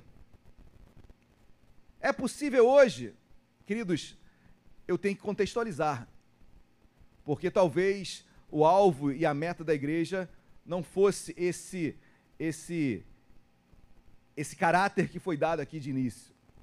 Porque, queridos, dá vontade de pegar um morador de rua e levar para casa. Quantos você não vê necessitados e dá vontade de você suprir toda a necessidade? Se você fosse rico, talvez você ajudaria muito mais. Eu fico imaginando, eu fico vendo homens milionários, jogadores de futebol, né, que ajudando associações, legal a, a, a, a ajuda que ele dá, mas queridos, são 5 milhões mês. Um grande jogador de futebol, que na verdade a ajuda que ele dá para uma associação é descontada no imposto de renda dele. É muito pouco ainda, é muito pouco ainda. Eu tenho certeza que todos nós gostaríamos de ajudar e trazer esse todo em comum essa comunidade. Quem pode fazer isso na terra? Eu vejo a igreja pode fazer isso. Na igreja, o rico que entrar aqui e o pobre que entrar aqui vai comer do mesmo pão com mortadela. Vai sentar no mesmo banco de poltrona. Vai ter o mesmo tratamento como qualquer outro. A palavra será a mesma para ele seja qual, qualquer que for o seu status social, a sua vida econômica, será o mesmo tratamento. A igreja consegue enxergar esse algo em comum. O que eu não consigo fazer no meu particular, a sua igreja consegue. O poder que é na comunidade, o poder que é na, na, na, na cooperativa, no cooperar, nos irmãos juntos. Não existem cooperativas de, de catadores de lixo, a igreja é uma cooperativa. Vamos falar assim, trazendo uma, uma natureza jurídica para o que é a igreja, além de ser uma instituição é, religiosa, mas é uma cooperativa. Nós não cooperamos em prol de algo, nós cooperamos para que algo em comum aconteça entre nós, na medida das nossas possibilidades. Amém, igreja? Glória a Deus. Você entende que seu dizimar proporciona isso?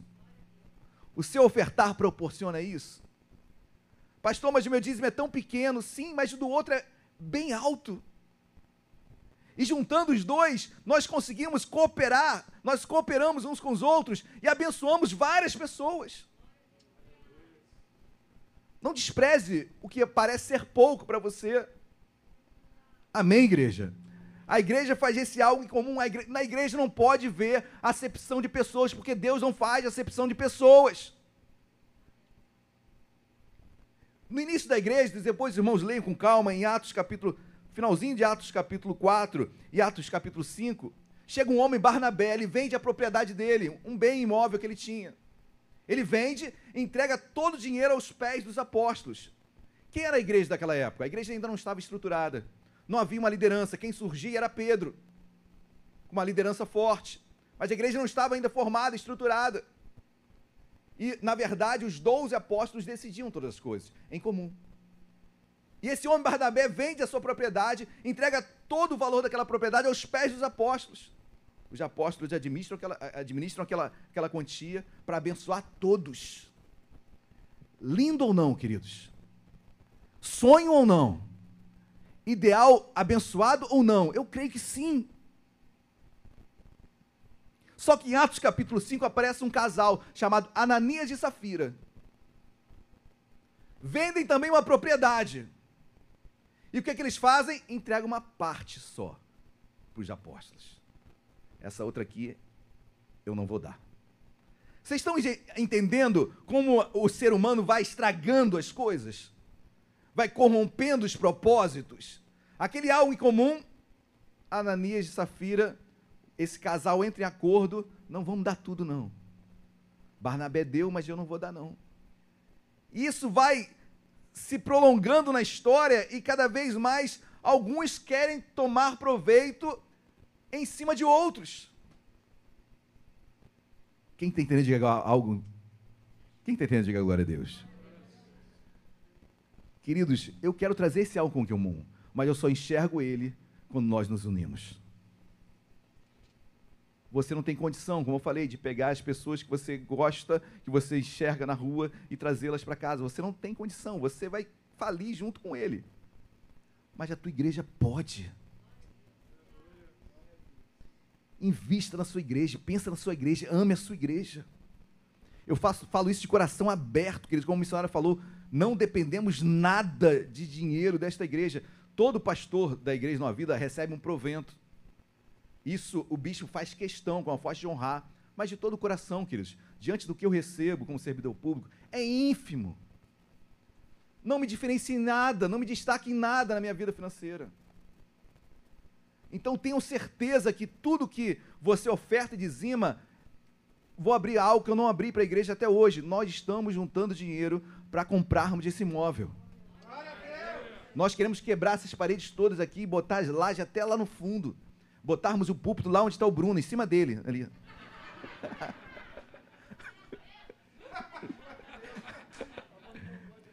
Queridos, queremos fazer, queremos. Claro, vou tirar o Bruno antes. Eu tiro o Bruno antes. A pedido da igreja, eu tiro o Bruno antes. Mas esse é algo em comum que nos move.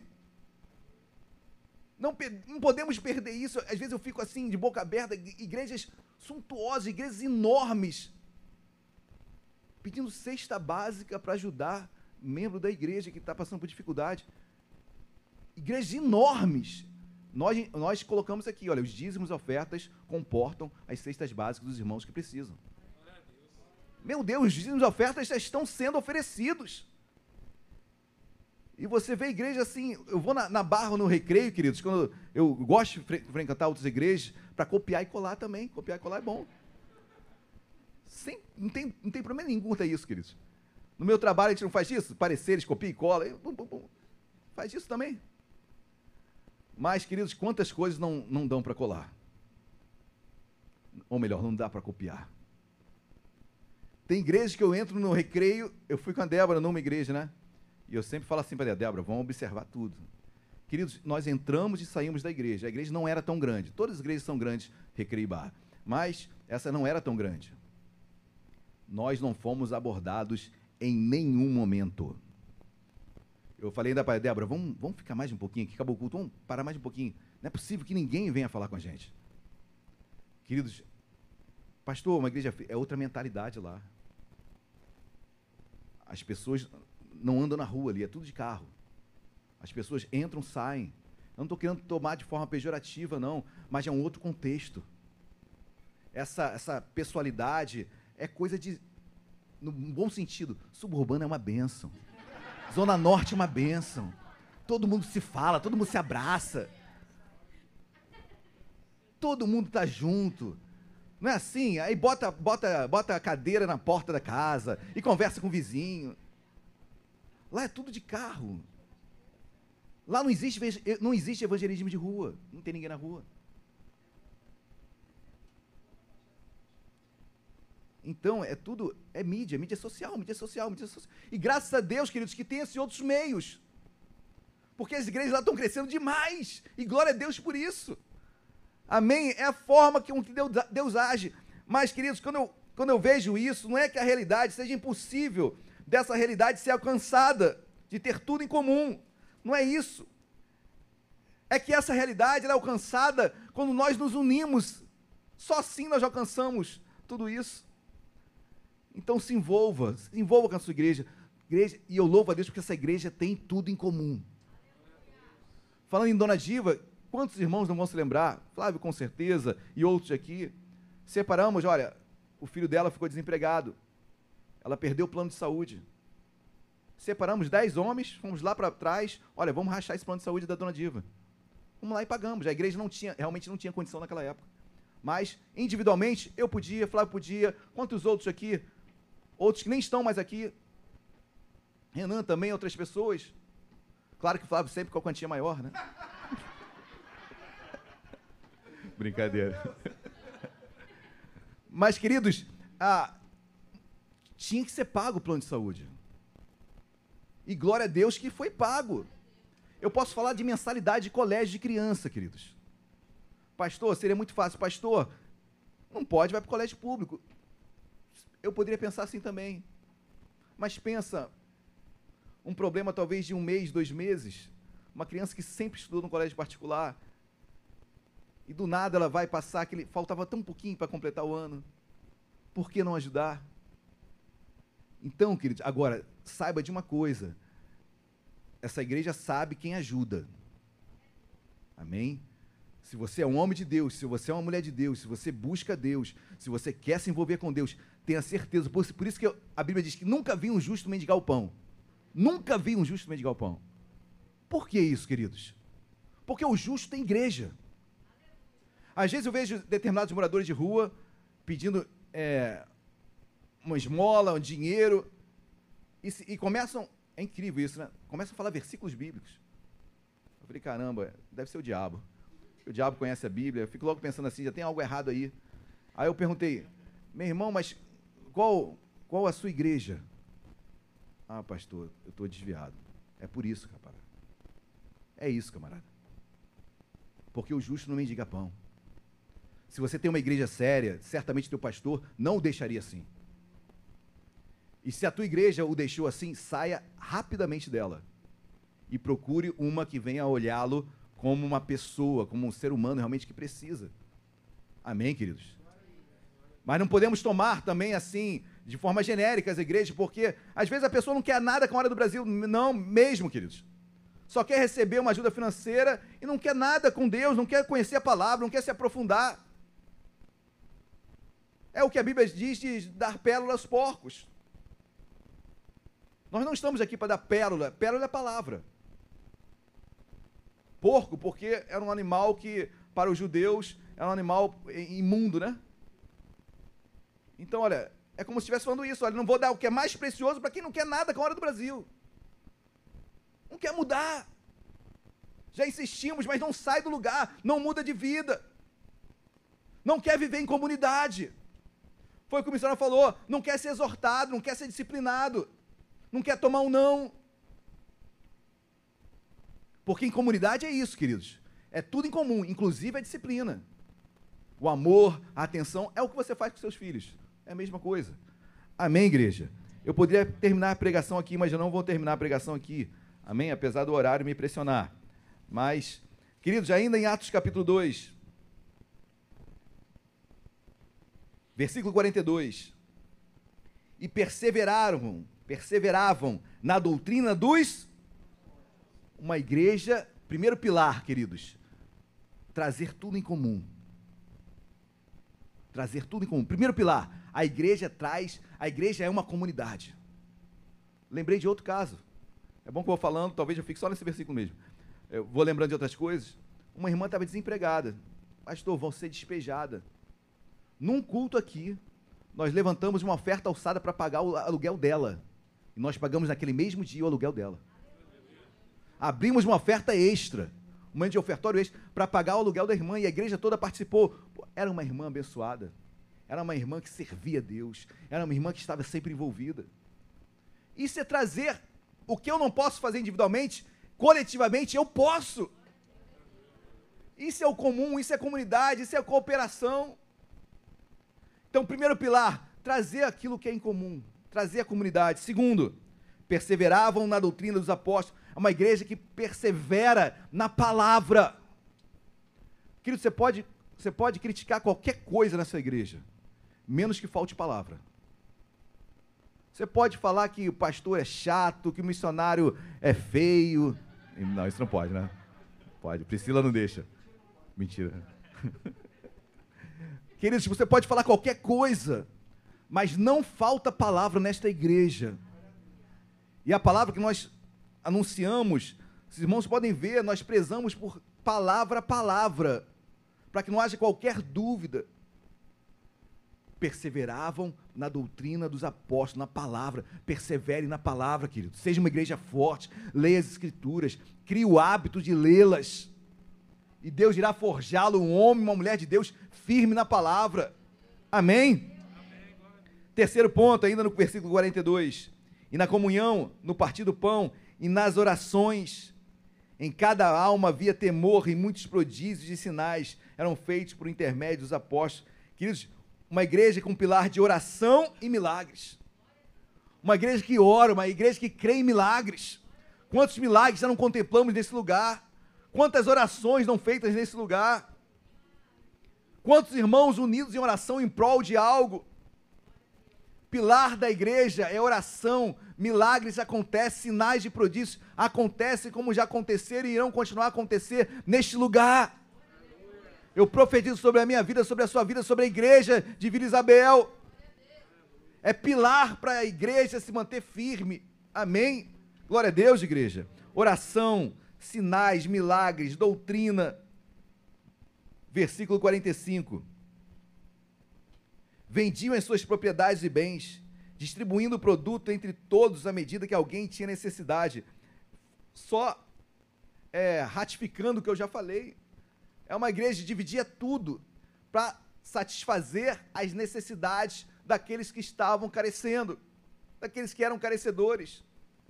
Era uma igreja que servia, queridos. Eu quero extrair isso. Era uma igreja que servia. Eu louvo a Deus por essa igreja de Vila Isabel, que é uma igreja que serve. Serve. Uma igreja que tem no seu, no seu DNA o serviço. Porque Jesus não veio para ser servido, ele veio para servir. O maior no reino de Deus é aquele que serve, e não o que é ser servido. Amém? Então sirva. E essa igreja, queridos, nos dá aulas de serviço. Eu louvo a Deus por cada ministério da igreja, cada irmão envolvido, que dia após dia serve a Deus, a tempo e fora de tempo. Hoje, nosso decano né, acordou com um problema na coluna, foi para emergência. Né? O Ramiro, problema de saúde, deve estar voltando do hospital agora. Mas ontem, ele estava aqui até on, quase 11 horas da noite, arrumando a igreja, porque tinha sido pintado o meu gabinete. Queridos, é, isso é servir. Assim como outros estiveram aqui, Rodrigo esteve aqui, André esteve aqui, o Bruno esteve aqui. Isso é servir. Ninguém vê, só eu que estava na câmera, nas câmeras da igreja. E aí eu vejo quando alguém esqueceu disso. Eu ligo, esqueceu daquilo. Uma igreja que serve, queridos. Uma igreja que serve, uma igreja que tem propósito. Uma igreja que tem propósito, que é servir, servir a Deus a tempo e fora de tempo. Amém? Versículo 46. Diariamente perseveravam unânimes no templo, partiam o pão de casa em casa, tomavam e tomavam as suas refeições com alegria e singeleza de Queridos, o que, que eu entendo sobre isso? Valorize o lugar onde você está. Valorize a tua igreja. Pastor, qual a, igre a melhor igreja do mundo? Na minha opinião, Igreja de Nova Vida de Vila Isabel. Por quê, pastor? Porque é minha. Só por isso, queridos. Se você for de outra, a sua é a melhor. Legal. A melhor é onde eu estou. E não fale mal dela, porque eu estou ali. É a minha igreja, e para mim, por ser a minha, é a melhor do mundo. Eu falo, eu falo minha, não por eu ser pastor, não, queridos. Eu quero que você fale isso. É a igreja no qual eu congrego, então é a melhor do mundo. É a melhor de todas. E que o irmão de outra igreja pense a mesma coisa da igreja dele. Amém? Então valorize o lugar onde você está. Valorize o momento que você tem de estar aqui, de ouvir a palavra, de estar num lugar, graças a Deus, é, confortável, seguro, um ar-condicionado. Quando está quente, os irmãos reclamam do calor. Quando está frio, reclamam que está muito frio. Eu nunca vou me esquecer do antigo templo. O antigo templo era ali na 28 de setembro, na antiga Rádio Boas Novas, onde hoje está a igreja Renascer. Queridos, lá era um calor. Meu Deus do céu. E eu pregando, e eu vi os irmãos se abanando, aí eu já ficava, já perdi a concentração, cara. Porque eu vi o irmão se abanando, e quando você, eu comecei a aprender. Quem inventou o ar-condicionado, gente? Alguém sabe? Missionário, sabe? Queridos, porque é, esse homem, ele deve ser um homem de Deus. Eu acho que ele é um homem de Deus. Porque quando você está com calor, você não perde a paciência? Você não fica com temperamento ruim? Você fica. Querido, o ar-condicionado te deixa. Oh, meu Deus. Parece que você vira santo. Ligou o ar, santidade. Oh, meu Deus. Glória a Deus. Você está no carro, Meu Deus, quando não tem ar-condicionado, que calor. Ligou o ar. Poxa, você é o melhor motorista. Tá no calor, você reclama do semáforo, reclama do rapaz que. Da, da, do, do motorista que fez uma barbeiragem em você. Mas ligou o ar-condicionado? Santo. Santa. O ar-condicionado é tremendo, queridos. Eu aprendi isso quando eu olhava lá para aqueles os irmãos se abanando e hoje todo mundo está aqui. Aí o irmão ia reclamar, pastor, o ar aqui é muito frio. Eu, meu Deus do céu, misericórdia. O que, que eu faço? Para o frio tem, tem saída, casaco, né? Mas para o calor, misericórdia. Amém, igreja? Então valorize o lugar onde você está. Valorize as aulas que estão sendo ministradas para vossos filhos lá atrás. Queridos, é assim, eu sou muito é, parcial nesse assunto, né? Porque a minha esposa ministra a maioria das aulas ali juniores, que são duas vezes por mês. Assim, é, é, a gente sabe que é chumbo grosso, né? As crianças sabem também, né? Então, é palavra mesmo. E lá em cima com os professores, cada professor valorize o lugar em que você está. Amém. Fale bem da sua igreja. Você não está mentindo, não. Você está falando muito bem da sua igreja. Anuncie, chame pessoas. Se sinta à vontade. É bom você chamar as pessoas para um lugar que você sabe que ela vai se sentir bem. Nós vamos ter aqui, é, dia 25, se não me engano, a Juliana Ferron. Juliana Ferron, ela mora em Curitiba, né? Ela mora em Curitiba, mas excepcionalmente ela vai estar aqui no Rio. Eu soube que ela estaria no Rio. Beleza, 0,800, eu não vou precisar pagar passagem. Juliana, eu quero você em Vila Isabel. E a Juliana é, não tinha data, mas nós conseguimos um culto. Segunda, nós vamos abrir a igreja segunda-feira aqui para receber ela.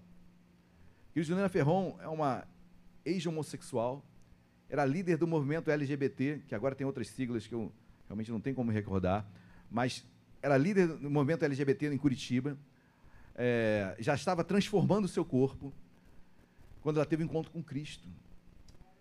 E ela mudou de vida radicalmente. Uma mulher linda, agora está pregando a palavra de Deus, formada em teologia, em psicologia, conhecida no Brasil inteiro, em vários programas de televisão, ela vai e ela vai estar aqui conosco. Vai estar aqui conosco. Queridos, que privilégio. Por isso que eu falo sempre, quando você vai chamar alguém para um culto desse, ah, pastor, eu, eu tenho um, um amigo meu, uma amiga meu, que está passando por essa situação. Que situação é essa? Homossexualismo. Queridos, homossexualismo é um pecado como qualquer outro. Ponto. Amém? Não existe majoração de pecado, de erro. Você mente, você está no mesmo contexto. A gente entende que, biblicamente, o homossexualismo não agrada a Deus, como a mentira também não agrada. Então, porque, ah, meu Deus, ela é isso, ele está passando por isso. E você que mente? E você que trai? E você que adultera? Então vai buscar poder. Né? Vai se arrepender. E a igreja veio para amar, queridos. Nós amamos a todos. Sem exceção. Nós não merecemos nada, ninguém que merece nada. É tudo pela misericórdia de Deus. Não existe diferença nenhuma entre pessoas. Mas você vai fazer um convite para um amigo teu, uma amiga sua, que está enfrentando é, essa prática, seja realista. Não faça convites fakes. Ah, vai lá na igreja que você vai gostar. E ela chega aqui e encontra uma, uma ex-homossexual pregando. Talvez ela se sinta ofendida. Ele se sinta. Seja realista. Olha, na minha igreja vai ter uma irmã de Helena Ferron, ela é ex-homossexual. Ex-homossexual, ela era. Se você quiser vir, seja verdadeiro com o convite. Amém? Não faça rodeios. Não usa convites fakes, porque você vai constranger e eu ficaria indignado se me chamasse para um lugar e eu fosse pego de surpresa assim. Eu ficaria indignado e nunca mais voltaria num lugar. Então, queridos, como é bom você ouvir isso, porque você se sente à vontade para trazer para a sua igreja. Valorize a sua igreja. Valorize onde você está. Amém, igreja. Glória a Deus. Amém ou não amém? Amém. amém. Glória a Deus. Para fechar, último ponto. Louvando, versículo 47 louvando a Deus e contando com a simpatia de todo. Queridos, dá um sorriso aí. Simpatia. A igreja é simpática. Existe uma pesquisa nos Estados Unidos que foi feita: o que faz um, um, um homem e uma mulher ficar numa igreja? Aí uns falavam, ah, a pregação, a palavra. Ah, outro, ah, o louvor, que é muito lindo. Sabe o que ganhou? Lá nos Estados Unidos. A forma com a qual a pessoa é recebida no local. Seja simpático. Pastor, mas você não sabe o que eu estou passando. Nem a pessoa que está entrando. Inclusive, ela não tem nada a ver com isso, a princípio. Então, queridos, você é simpático no seu trabalho. Ah, pastor, mas lá eu posso perder o emprego. Pois bem, para Cristo tem que ser muito mais. Está passando por problema. Abre o sorriso. Eu já falei para alguns irmãos, sorri aí, camarada. Você não está no enterro. E essa igreja é caracterizada pela simpatia. É impossível você sair do lugar sem ser abordado. Por uma pessoa, por duas, por três. Por cinco é impossível. É daí para mais, queridos. Nós, graças a Deus, queremos contato, queremos abordar, queremos conhecer, queremos estar juntos. Louva a Deus, porque a igreja de Isabel é uma igreja simpática. Amém? Glória a Deus. Até sorrindo agora com os olhos. Que agora o nosso sorriso é pelos olhos. E creio eu que seja mais verdadeiro, porque os olhos, a Bíblia diz, são, são é, o, o, os olhos são a lâmpada do corpo. Se os olhos são bons, todo o corpo é bom. Se os olhos são maus, todo o corpo é mau. Então, queridos, talvez seja o melhor sorriso, seja realmente o seu olhar. E eu tenho certeza, queridos, e eu oro para que cada vez mais sejamos simpáticos com aqueles que estão por vir chegando até nós. Que a simpatia venha a ser assim exalada em nosso meio. Amém, igreja? Glória a Deus. E o que consequência desses pilares? Olha o finalzinho do versículo 47. Enquanto isso, acrescentava-lhes o Senhor, dia a dia, os que iam sendo salvos. Dia a dia as pessoas iam se convertendo, dia a dia as pessoas iam entrando na igreja, porque era uma igreja simpática, uma igreja que perseverava na palavra, uma igreja que dividia todas as coisas, uma igreja que vivia em comunhão, uma igreja que valorizava o seu lugar. Dia a dia o Senhor acrescentava almas. Minha oração, queridos, é que almas sejam acrescentadas nesse lugar. Assim como um dia eu conheci a Cristo, que você, seus familiares venham conhecer também. E que possamos juntos crescer, juntos, juntos, em fé com o Senhor Jesus. Amém, igreja? Minha oração nesta manhã, nessa primeira pregação desse mês de outubro, é de um mês abençoado. Uma igreja viva que nós somos. Nós somos uma igreja viva, amém? Exalamos amor. E que isso seja o nosso o nosso, a nossa credencial. Amar a Deus sobre todas as coisas e amar ao teu próximo como a ti mesmo. Amém? Vamos colocar de pé. Vamos agradecer a Deus por esta manhã. Agradecer a Deus. Eu vou pedir que só o Gernes, por favor, Gernes, venha aqui no teclado, que inclusive estava muito baixo hoje. Vamos, vamos orar, vamos agradecer a Deus pela vida, pela nossa vida, pela vida de Cristo em nós. Amém? Pela igreja que nós somos. Reunidos, queridos, a igreja assim, ela é muito forte. Ela é unida. Amém? Feche seus olhos, curva sua cabeça. Deus amado, Deus querido, nós queremos te exaltar nesta manhã. Deus, obrigado porque tu és o nosso aniversariante. E contigo nós aniversariamos também. Deus, obrigado porque encontramos esses pilares neste lugar. Não queremos perdê-los, Senhor. Forja cada dia mais esses pilares em nós, porque a igreja sou eu, é o meu irmão, somos nós. O que eu não posso fazer individualmente, coletivamente eu consigo. Deus traz comunidade em nós, traz comunhão em nós, traz alegria em estarmos juntos, valorização. Obrigado por esta casa, Senhor. Obrigado pela porta que tu abriste para nós. Obrigado porque nós perseveramos na palavra com escola bíblica dominical, com pregação. Obrigado, Senhor, porque somos simpáticos com todos.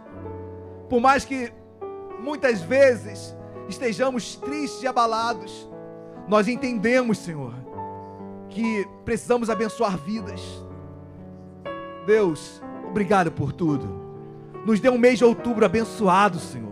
um mês de conquistas, de vitórias, de quebrantamento, de amor, de doação, de simpatia. E nos dê alma, almas, dia a dia. Acrescente, Senhor, almas em nosso meio. Deus, nós te louvamos e nós te agradecemos. Toda igreja de olhos fechados. Eu quero fazer um apelo nesta manhã. Talvez você tenha entrado por essas portas ainda e você ainda não tenha entregue a sua, a sua vida ainda a Cristo, Jesus. Se você deseja entregar a sua vida a Jesus nesta manhã, querido, querida, levante a sua mão bem alto. Tem alguém aqui nesta manhã que ainda não tem entregue a sua vida a Jesus e deseja entregá-la agora, basta um assento, um aceno com a sua mão bem alto. Tem alguém em nosso meio? Amém. Creio que estejamos em família. Deus, obrigado. E nos dê, meu Pai, agora à noite, às 19 horas, um culto mais abençoado ainda. Senhor, nos surpreenda e abençoa cada convidado, meu Pai. Deus, que não haja nenhuma intempérie, que não haja nenhum empecilho, mas que todos possam estar aqui conosco em segurança e possamos compartilhar das Escrituras juntos. Deus abençoe o decano Ramiro na sua restauração, na sua saúde. Restaura a saúde do teu filho, Deus, para que ele possa estar perfeito. Deus, obrigado por tudo. Obrigado, meu Pai, pela tua igreja de Nova Vida de Vila Isabel. Em nome de Jesus. E que o amor de Deus Pai, a graça e a paz do nosso Senhor e Salvador Jesus Cristo, e as doces consolações do Espírito Santo de Deus, seja sobre as nossas vidas, hoje e para todo sempre. Toda igreja diga amém e amém. Dê uma linda salva de palmas, Jesus. Deus abençoe a todos. Ô oh, glória.